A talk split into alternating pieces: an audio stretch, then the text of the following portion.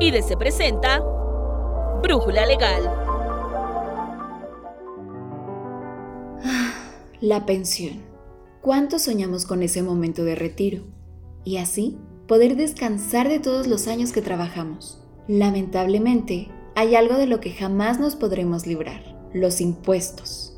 La Declaración Universal de los Derechos Humanos, en sus artículos 22 y 25, reconoce el derecho de todo ciudadano a la cobertura de sus necesidades. En ese sentido, el artículo 123, apartado A, fracción 29 de nuestra Constitución, señala que es de utilidad pública la ley del Seguro Social, la cual comprende, entre otros seguros, el de vejez y el de cesación involuntaria del trabajo, cesantía.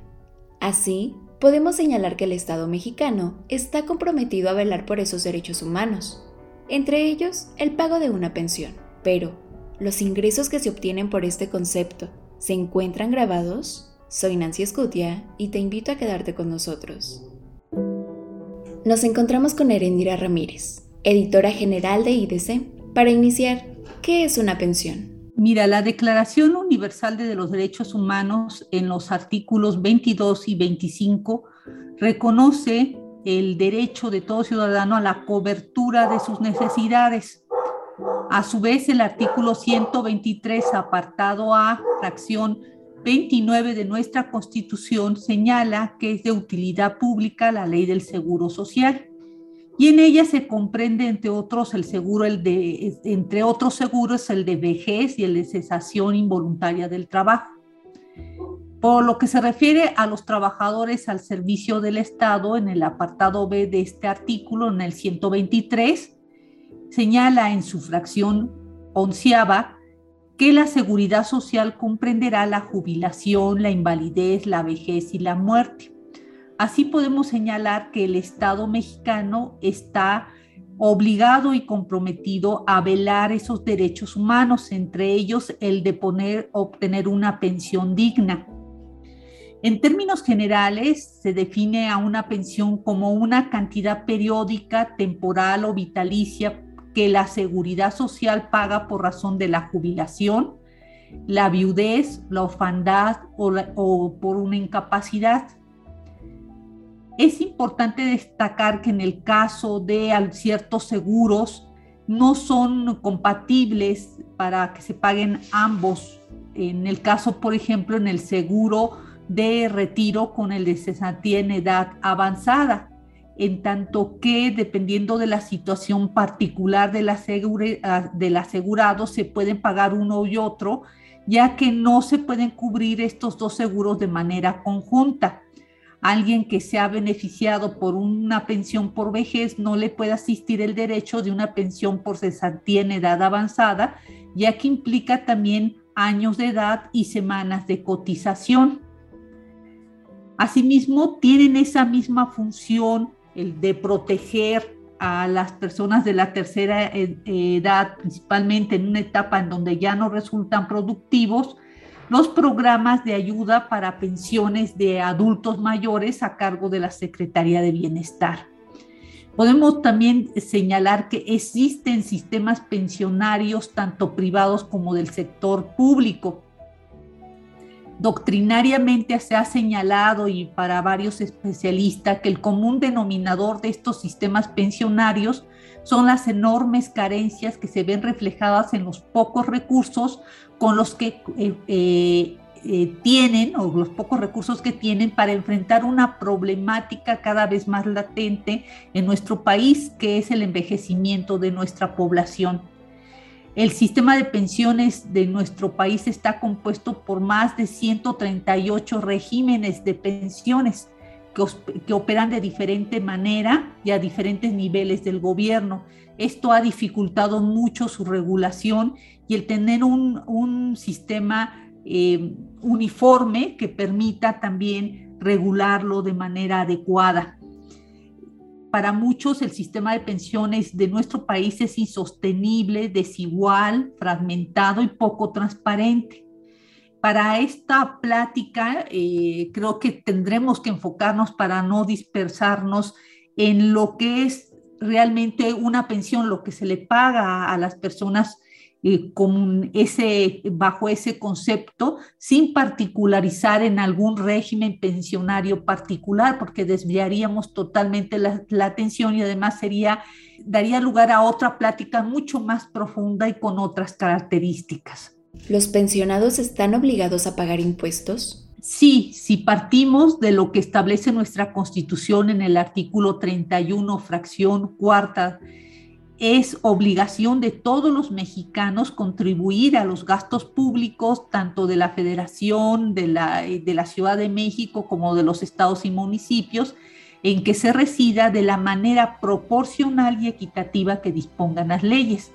Este precepto no hace distinción alguna, por lo que todo pensionado estaría obligado a contribuir al gasto público de la manera proporcional y equitativa que dispongan las leyes. ¿Qué impuestos están obligados a pagar? Estarían obligados a pagar aquellos que establezcan las leyes tanto federales como locales. Por mencionar algunos, los impuestos al consumo como el IVA y el IEP, siempre que se adquieran los bienes o servicios grabados por dichos impuestos. En el caso de impuestos locales, pues por poner un ejemplo, el impuesto predial, este gravamen en particular en diferentes leyes estatales, que lo regulan establecen beneficios para las personas pensionadas a fin de disminuir esa carga fiscal. Lo mismo sucede con los derechos por suministro de agua. En el caso del impuesto sobre la renta, los ingresos que perciben los ex trabajadores por concepto de jubilaciones o pensiones se encuentran sujetos a la regulación establecida en la ley del impuesto a la renta, específicamente en el título cuarto de las personas físicas, que en su artículo 90 establece que están obligadas al pago del impuesto las personas físicas residentes en México que obtengan ingresos en efectivo, en bienes, devengado en crédito, en servicios, en los casos que señale esta ley o en de cualquier otro tipo. En el caso del, de, eh, de este tipo de ingresos, es decir, por los ingresos por pensiones, sabemos que se pueden obtener de una manera periódica, pero también existe ciertos ex trabajadores que no alcanzan algunos de los requisitos que prevén las leyes de la materia para alcanzar una pensión, ya sea porque no tienen la edad o bien las semanas o los años de cotización y deciden disponer de los recursos automáticamente, que decir, por todos los recursos. Así, en este caso, la legislación fiscal considera que esas cantidades que reciben en una sola exhibición es un ingreso, entendido como fuente de riqueza, como representación de la capacidad contributiva de este contribuyente. En este grupo también se encuentran aquellos retiros de los sistemas pensionarios privados. Estos ingresos se encuentran, todos los ingresos relacionados con las pensiones se encuentran grabados en el capítulo primero eh, título cuarto de la ley del impuesto sobre la renta, como si fueran salarios, correspondiendo a las instituciones que los pagan el realizar las retenciones y enteros correspondientes. ¿Cuál sería el monto del impuesto sobre la renta que estarían obligados a pagar y qué otras obligaciones tienen?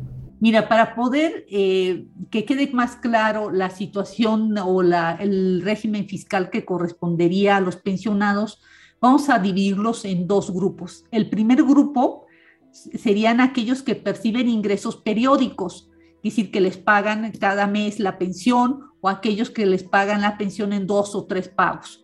Porque eh, este, este grupo en señala la ley del impuesto sobre la renta, en específico el artículo 93, fracción quinta eh, de la ley respectiva, eh, establece una exención equivalente a un monto diario de 15 veces la UMA, es decir, los ingresos que perciban los pensionados estarán exentos del impuesto sobre la renta hasta por un monto equivalente a 1.443.30 pesos diarios o 43.299 pesos al mes.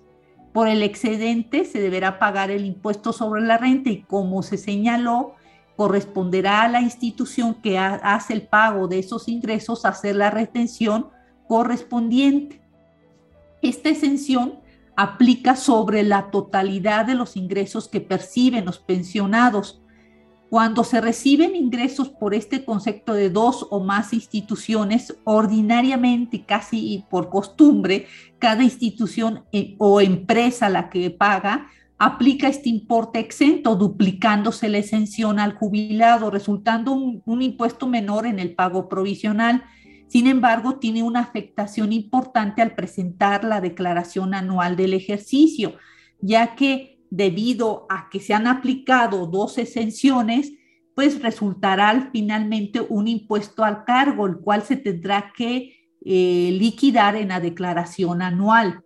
En, general, el impuesto al que tendrían, eh, más bien la, cantidad a la que tendrían derecho eh, de exención anual corresponde a un importe de 519.588 pesos, todo lo demás se tendrá que grabar por el impuesto sobre la renta. Por eso es importante que en su caso eh, y por recomendación que el jubilado o el pensionado informe en un escrito libre a la institución que le paga que tiene varios ingresos de, eh, ingresos de esta naturaleza por diferentes fuentes para que apliquen solo una vez la exención correspondiente y no generarle esa eventualidad en la declaración anual.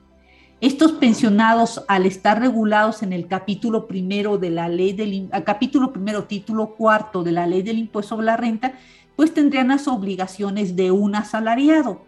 Y los asalariados solo tienen la obligación de presentar su declaración anual cuando sus ingresos rebasen los 400 mil pesos anuales. Por lo que en caso de estar en estos supuestos, el pensionado tendría que presentar su declaración anual también podrán presentar su declaración anual, eh, estos cuando lo deseen por, para querer aplicar lo que son las deducciones personales, gastos médicos, gastos hipotecarios, gastos funerarios, entre otros. El segundo grupo, el segundo grupo es aquellos o se encuentran aquellos extrabajadores que perciben ingresos por jubilación o pensión en una sola exhibición. En este caso, el artículo 93, fracción 12 de la ley del impuesto sobre la renta, establece una exención equivalente a 90 veces la UMA por cada año de servicio o contribución. Pongamos de ejemplo el caso de un ex trabajador con 10 años de servicio. Su importe exento sería equivalente a 86.598 pesos. Por el excedente causaría el impuesto sobre la renta, el cual se tendría que retener por la institución que paga dicho ingreso conforme al procedimiento que señala el artículo 96 bis de la ley del impuesto sobre la renta. Para determinar los años de cotización hay que observar lo que establece las reglas de resolución miscelánea. Al respecto, cabe señalar que el SAT, en un comunicado publicado en febrero de este año, señaló que los ingresos que se perciben por jubilación o pensiones, entre otros, en una sola exhibición, estarían exentos del ICR hasta por un monto de 3.159.097 pesos. Y si, y si hubiera un excedente, este, eh, sobre este se tendría que pagar el impuesto sobre la renta. Resulta cuestionable el monto establecido por el SAT en este comunicado. Esto independientemente si el cálculo se hace sobre UMAS o salarios mínimos generales, que existe esa controversia, pero que no es motivo de esta plática. Esto en razón de que dicho monto se obtiene de conformidad con el numeral 171 del reglamento de renta, que desde mi punto de vista solo es aplicable para los pagos de pensiones efectuados por el empleador, es decir, por planes de pensiones privados de retiro. Independientemente este, de esto, de que se cause el impuesto sobre la renta sobre las pensiones, hay muchos doctrinarios que han señalado que el hecho de que el legislador haya decidido grabar las pensiones implica una violación a los derechos humanos reconocidos en el artículo 123 constitucional, en virtud de que son recursos que tienen por, por objeto afrontar la vejez y que estos se ven mermados con el pago de, las, de los impuestos. Además, porque México ha reconocido a través de no solo de la Constitución, sino a través de tratados internacionales, este derecho humano a percibir una pensión que permita afrontar los últimos años de vida de, de, las personas que se encuentran en esta situación. Se establece que el Estado tiene la obligación de otorgar tranquilidad y bienestar a los trabajadores en su retiro, garantizando un otorgamiento de prestaciones mínimas, por lo que el, el grabar estos ingresos implica una, un, una falta de reconocimiento de este derecho. No obstante, hay que reconocer que ante la diversidad de, los regímenes pensionarios que hay en este país, no todos los sujetos beneficiados con una pensión tienen las, obtienen las mismas cantidades. Eh, si hablamos de pensiones como las pensiones que otorga el Banco de México o algunos sistemas pensionarios privados, eh, inclusive las que otorga el propio gobierno, pues en algunos casos se favorece a obtener cantidades muy altas y en otras, en la mayoría de la población se obtiene pensiones de muy bajo rango, por lo que consideramos que la extensión que establece la ley del impuesto sobre la renta, aun cuando limitada, responde a la protección a la mayoría de la población que obtienen estos recursos. Erendira, muchas gracias por esta información. Te esperamos en próximas emisiones de Brújula Legal. Muchas gracias. ¿Tienes más dudas fiscales? No te preocupes. En nuestra área de capacitación podrás hallar el seminario que necesitas para actualizarte en esta y otras materias. El link de nuestros cursos online te lo dejamos en la descripción de este episodio. Si te gustó este contenido, deja tu comentario en nuestras redes sociales. No olvides calificar nuestro podcast con 5 estrellas en tu plataforma de streaming favorita. Además, Contamos con nuestro servicio de consultoría, que es exclusivo para suscriptores y está disponible para ti de 8 a.m. a 5 p.m. de lunes a jueves y de 8 a.m. a 3 p.m. los viernes. Y si aún no tienes una membresía con nosotros, no esperes más. Nuestra fuerza de ventas ya está esperando tu llamada al 55 50 89 58 30. Agradecemos en producción y realización a Alan Morgan. Nos escuchamos en la siguiente Brújula Legal. Se despide Nancy Scutier.